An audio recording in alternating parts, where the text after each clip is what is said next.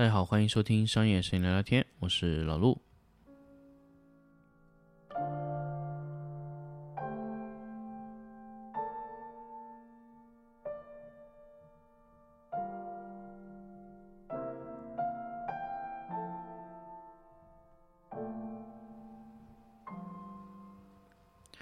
大家好，欢迎收听新的一期商业摄影聊聊天。那么这一期呢，咱们来聊一聊什么话题呢？就想聊一聊，跟大家聊一个关于呃限电的问题。那么在说这个话题之前呢，咱们先来说一下咱们咱们这个课程的事情啊。那么课程呢，最近我在十月底哈，有还有一场课程在南京，南京的课程十月三十号到三十一号两天的时间是一个双休日。那么在南京的课程呢，其实有点小特殊，是因为是两天。我发现现在报名的一些学员有在问我，为什么呃之前的课程是三天，后面现在改成两天呢？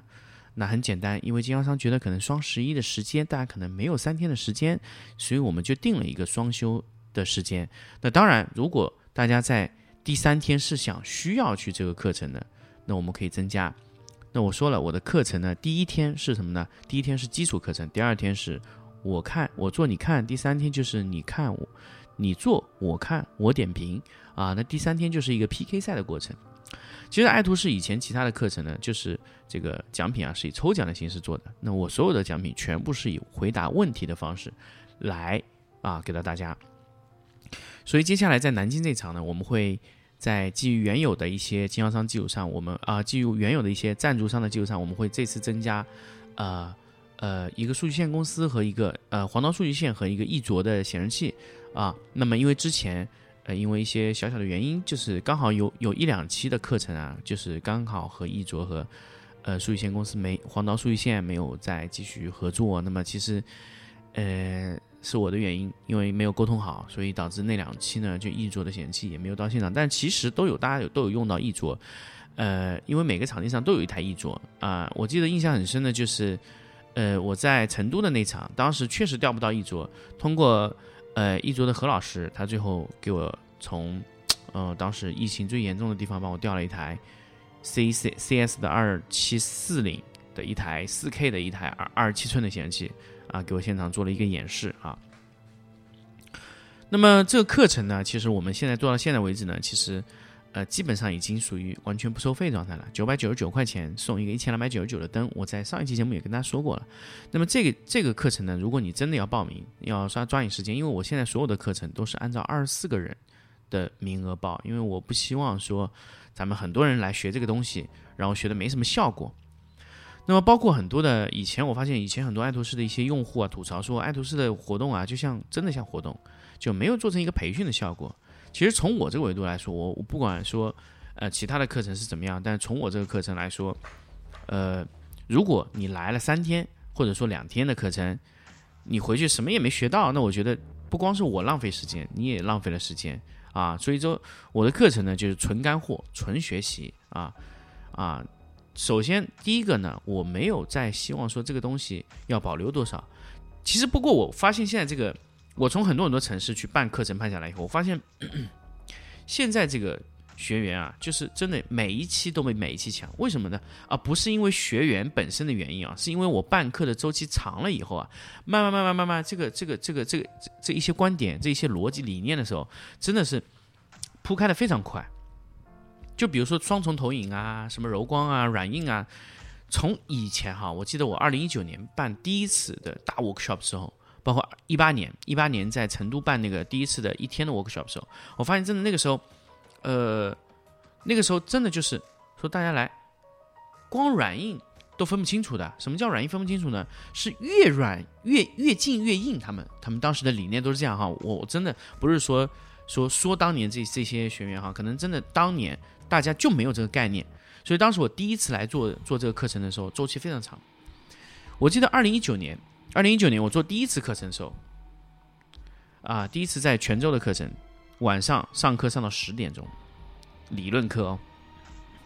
因为每一次这个课程结束以后呢，你越讲的越细，以后发现就哇，原来大家啊这个不懂吗？我的天哪，我我都难以理解。后来就一点一点打，一点一点讲。然后第二次到南通的时候，哎，我印象中就有了，就南通的课程呢，早了一个小时，九点结束了，啊，然后第三次在广东惠州办的时候呢，哎，我跟你讲哈，真的是非常快就结束了。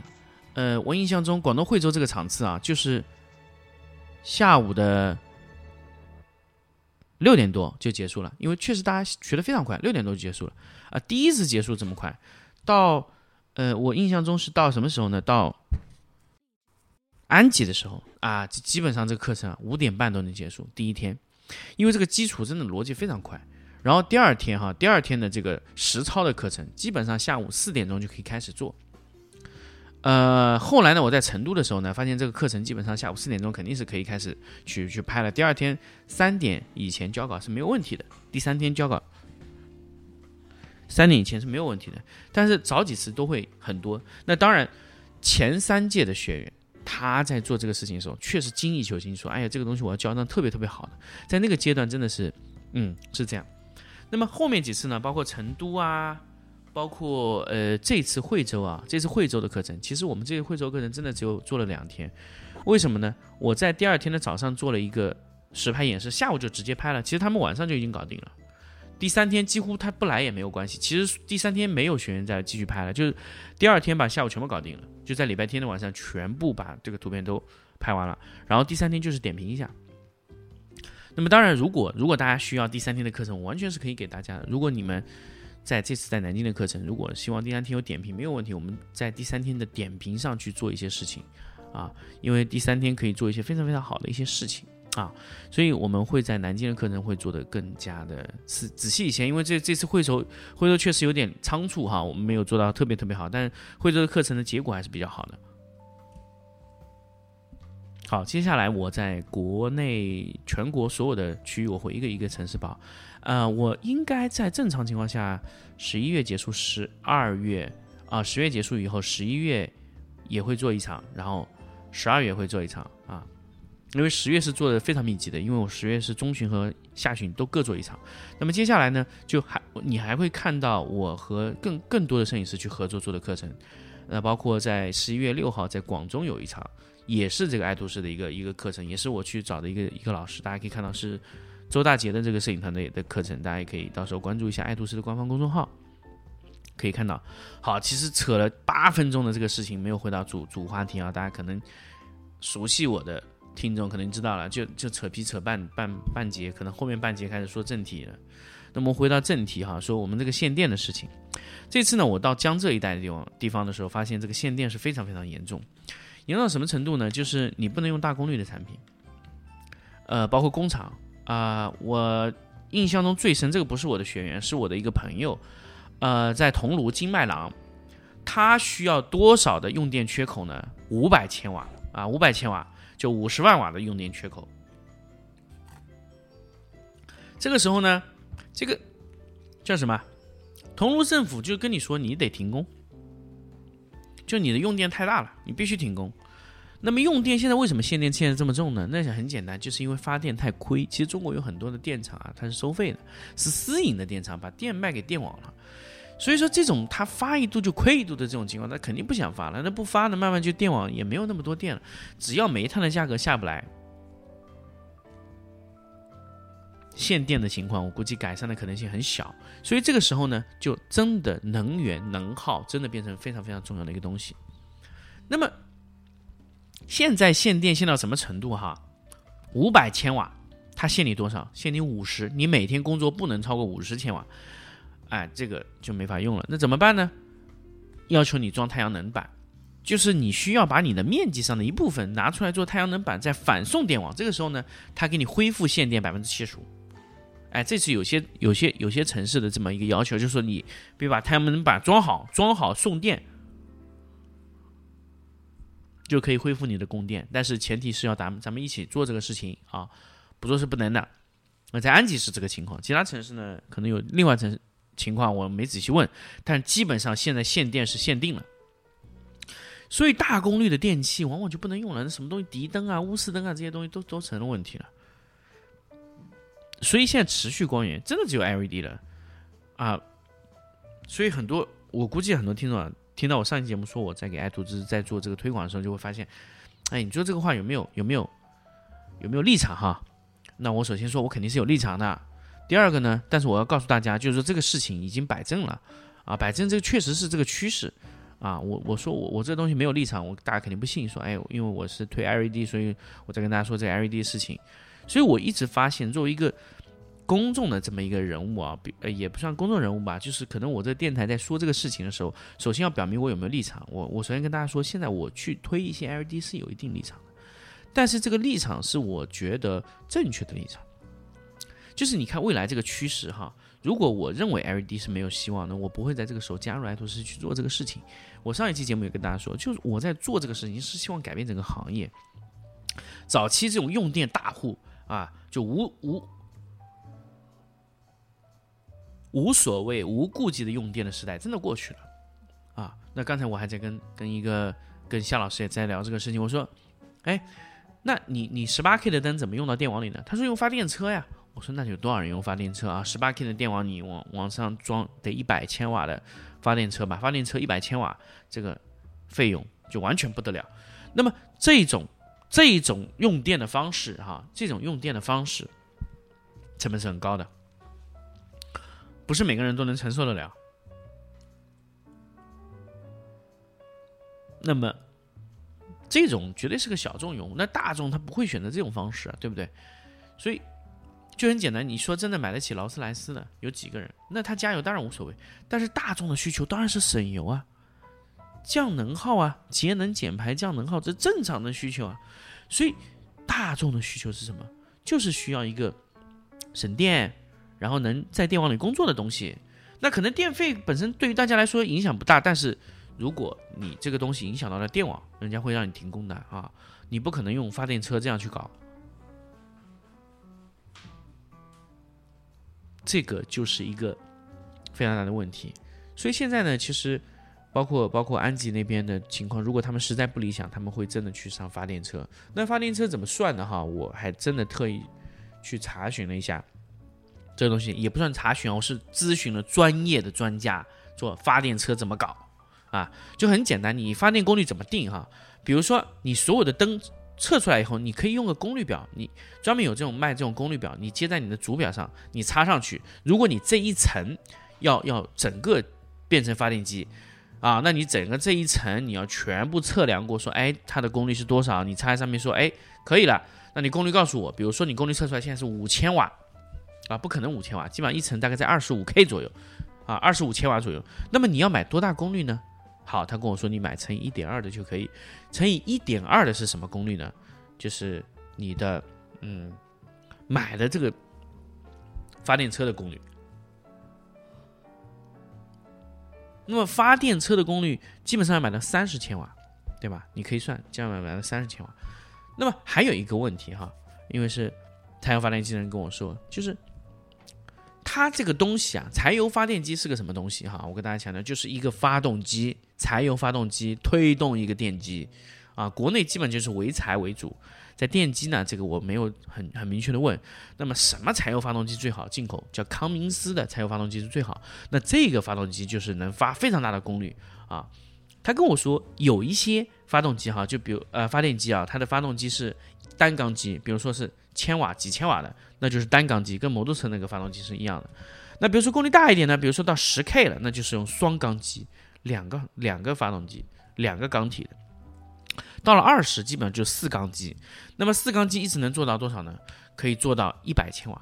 一百千瓦以后呢，就是要用六缸机，然后八缸机、十二缸机这样上啊。这个就是你买的发动机缸体的数量哈。那么柴油是一个比较。有性价比的一个一个东西，因为它是压燃，而且它的保养的费用也比较低，火花塞什么都很便宜，因为它是压燃的嘛，压燃的啊啊，还有一个汽油是很难弄的这个问题哈，我当时也问了他这个问题，比如说我们要去买汽油哈，你很难买哈，但是柴油你很容易弄到，因为柴油的燃点比较高，所以它是很安全的一种一种油啊，它燃点比较高，那么柴油的这个。不会出很多问题，所以柴油你可以整桶整桶买回来，往往那个发动机里面装啊。还有一个问题呢，叫什么？柴油发动机去发动那个发电机，它的功率因素啊，它叫什么？就是你你柴油发动机，比如说是二十五千瓦，那么基本上包括发电机，它能发出来多少功率呢？乘一个零点八五啊，这是比较理想的，可能乘不到零点八五啊，可能是零点八、零点几哈。这个东西在功，呃，叫什么？你的 LED 上也是这样的。比如说你的电功率是一千两百瓦，乘以零点八五，就是你能得到的 LED 的功率哈。就很简单，如果你这个灯功率够不够啊？基本上就乘个数就好了。比如说，比如说是一个一千四百呃一千两百瓦的灯，如果输入功率是一千两百瓦，那你可想而知它灯头上的功率是多少？那我们按照零点八五的因数算，就一千零二十瓦啊，就一千零二十瓦。那么为什么爱图仕这个一千两百瓦的？灯它会标注一千四百四十瓦，我给大家算一下，一千四百四十瓦的电功乘上零点八五的功率因素是一千二百二十四瓦，是刚好超过一千二多一点点的。所以这就是为什么为什么这个功率因素要控制在零点八五，要要要去增加这个叫什么？增加这个呃电功率。那一般来说呢，像这种。呃，比如说埃蒙拉的这种产品，比如说两百瓦的功率，它一般功率在两百六十五瓦，在极限工作的话，你乘上零点八五的换算因素，差不多在两百二十五瓦，它都是超过这个两百瓦本身的这么一个一个产品啊。这个呢，就是就是说你在做这种这种东西的时候，到底有没有有没有考虑过呃这种这这种东西哈？这是很重要的一个东西，就是说。很多用户啊，他不知道这个转换因素。那么我们回到那个发电机上面，就是发电机基本上理想就零点八五。那么为什么我说功率不足呢？它的二十五千瓦是标的发动机功率，你乘上零点八五已经有损失了。这个时候你再乘一点二的系数是不一样的。所以你在买功率的时候，你一定要知道你发动机的功率是多少。比如说发动机功率是三十千瓦啊，那你就可以发二十五，对吧？这是有余量的，这是有余量的啊，你没有余量是发不动的。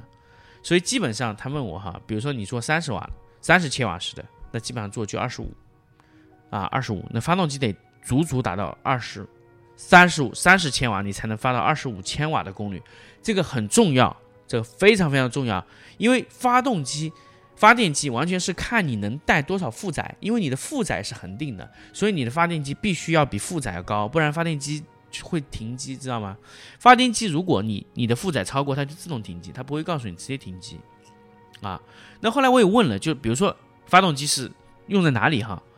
发动机第一方是用在停电，第二个呢就是有一种东西叫呃数据中心啊。大家不知道这个 NAS，NAS 知道，那也知道数据中心是什么？数据中心就是类似于 NAS 的这么一个计算机运算中心。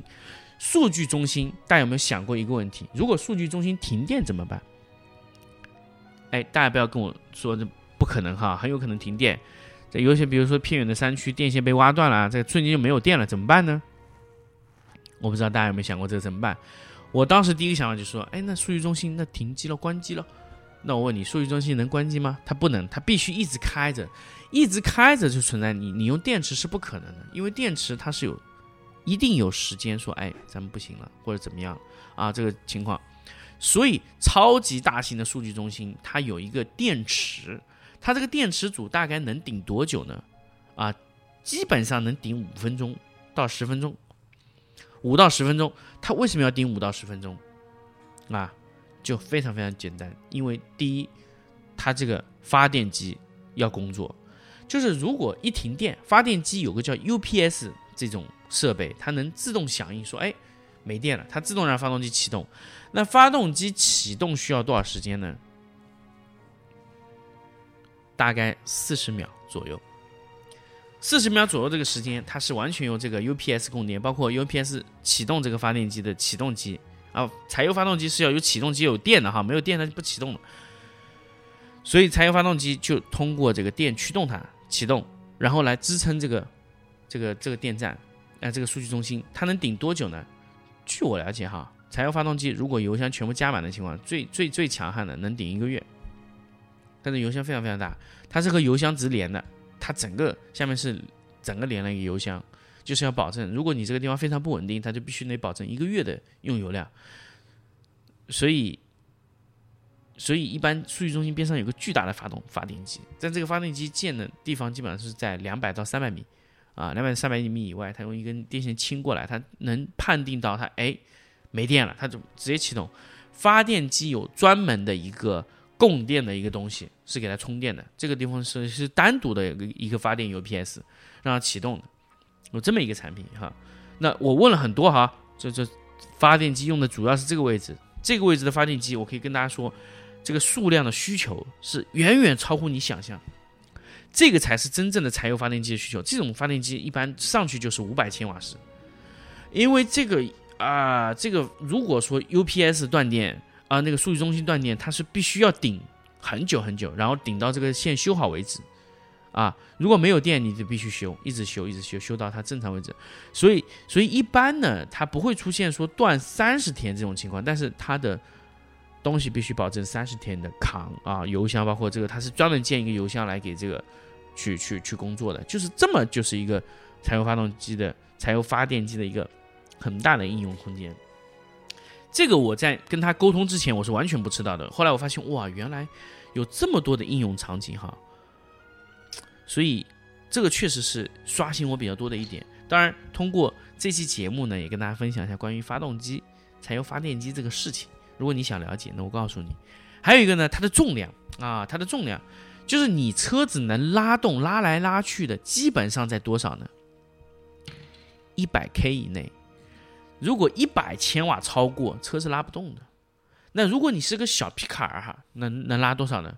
就是基本上能拉个大概三十五千瓦，三十五千瓦能做到一点四米的长度，啊，一点四米的长度，呃，然后大概在八十公分左右的宽度，然后能做防水，基本上。只要你做防水静音的话，基本上这个柴油发动机说淋大雨也是可以正常工作的，啊，它漏电什么都是保护好的，只要电线不漏电就行啊。呃，还而且它有三项和单向供电的两种方式，单向贵一些，贵个一千块钱左右，一千到两千。那当然我不知道你们去买是多少钱啊，那我只是知道说差不多就一千两千。如果你是单向供电的话，略微贵一些，就加一个模块而已啊。那么这个就是我想跟大家分享的关于。发电机的这个事情，那么接下来下一期呢，跟大家分享什么呢？分享分享关于一些呃特殊的拍摄的地方，比如说珠宝，珠宝拍摄啊。那我在水贝就转了一下啊，包括一些跟一些珠宝摄影师去沟通了很多。那么咱们来聊聊珠宝摄影师的事情，咱们下期聊啊。因为确实这段时间遇到了非常非常多的朋友啊，呃，希望也给大家更多的一些启发吧。通过这个电台，因为以前我是一个人干干嘛，我发现以前我的维度很低哈，就真的就干家具，所以导致这个电台真的变成一个家具摄影电台了。但是现在呢，我想把这个电台做成一个新闻电台，或者说给你扩大知识范围的电台。所以我现在很多很多摄影师啊，就跟我说，哎，你你你你给我讲点干货。我说干货有什么好讲？三年前我就讲完了，对吧？大家如果觉得说，哎，我我干货找不到啊，那很简单，往前翻。所有的灯光的一些基础啊，什么半影啊，什么遮挡啊，这些之前全部都讲了，什么色温啊、光谱啊这些东西讲的清清楚楚哈。你往前翻我的节目就可以。那么接下来我会跟大家分享更多关于你平时用得到的一些东西，或者你想知道这个行业你不知道，我给你分享分享。可能我自己也是第一次接触这个行业，包括今天说的这个发电机这个事情。但是通过长期的一个沟通啊，我发现真的是可以看到很多很多有价值的东西，我会分享给大家。我们下期再见。